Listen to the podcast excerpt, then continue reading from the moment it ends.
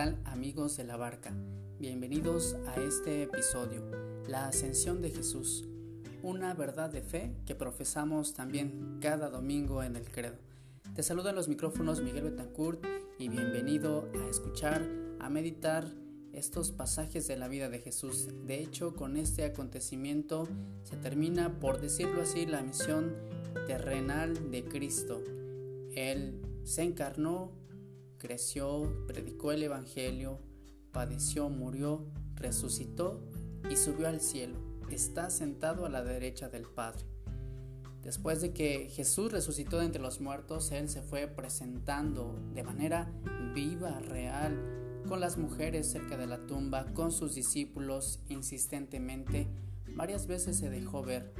Incluso narra la primera carta de San Pablo a los Corintios en el capítulo 15, versículo 6, que se presentó resucitado frente a 500 personas.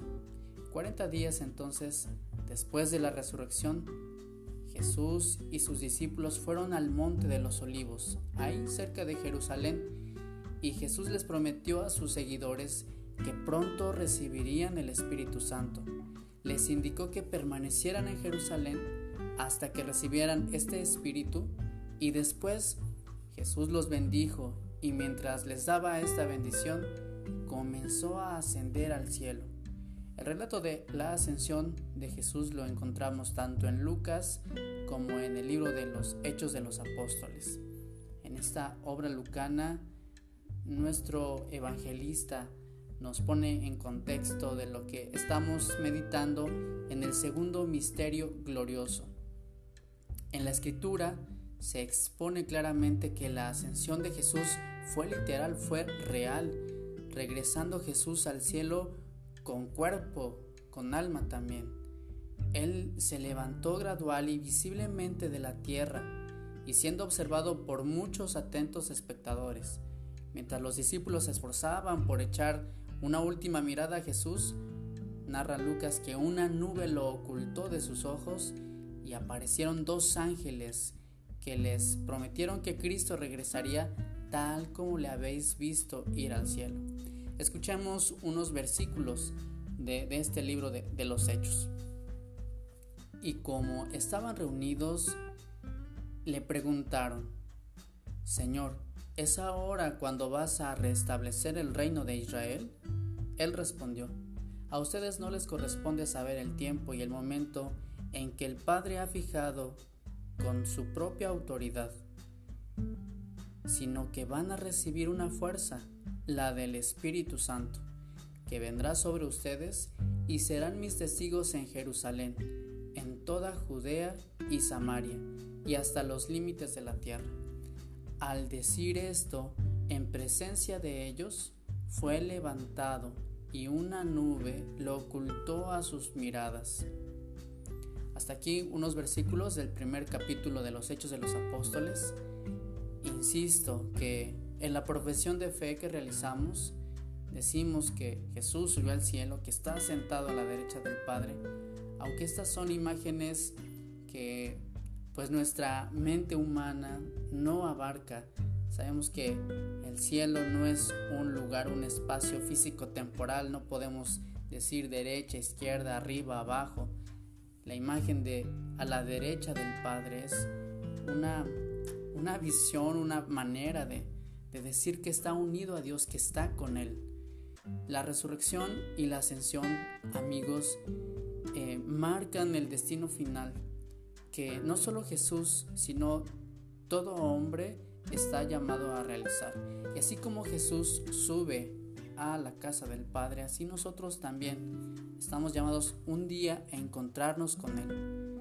Así que que nadie se, se distraiga en este camino hacia la meta.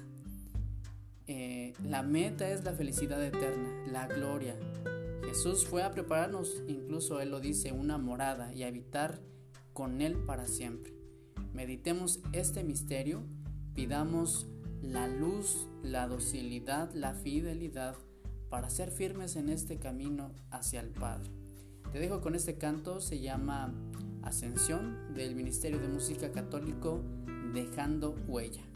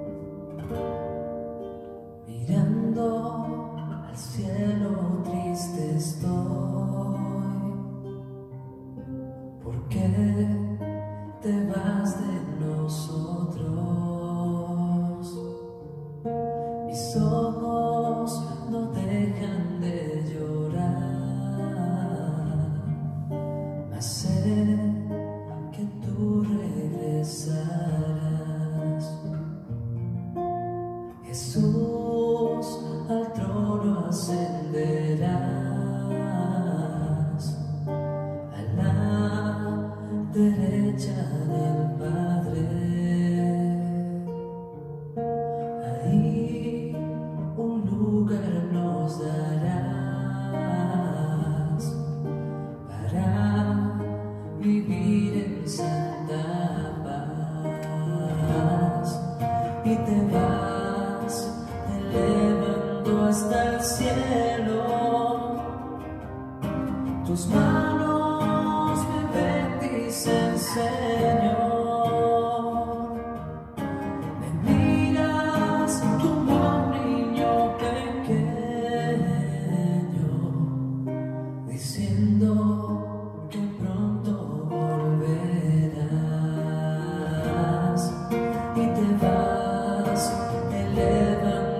that's it.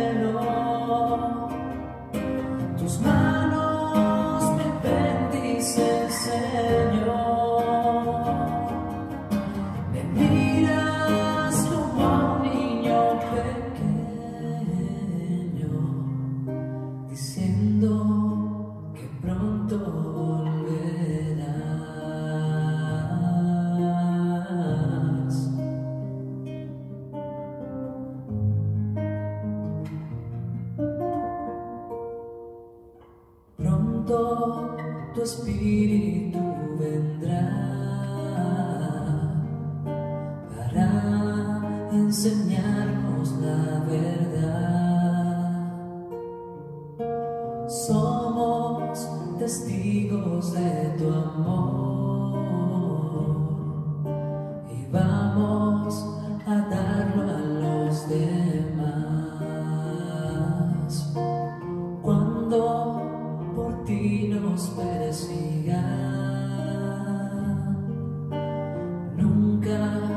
the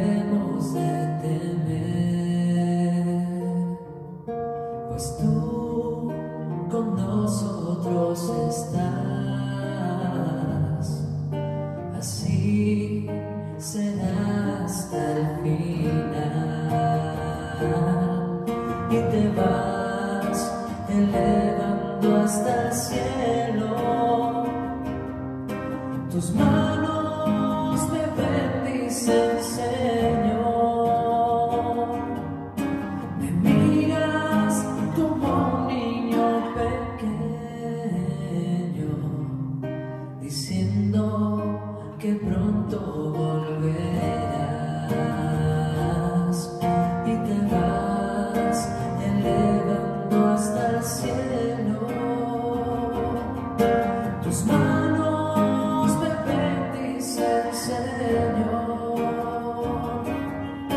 Me miras como a un niño pequeño,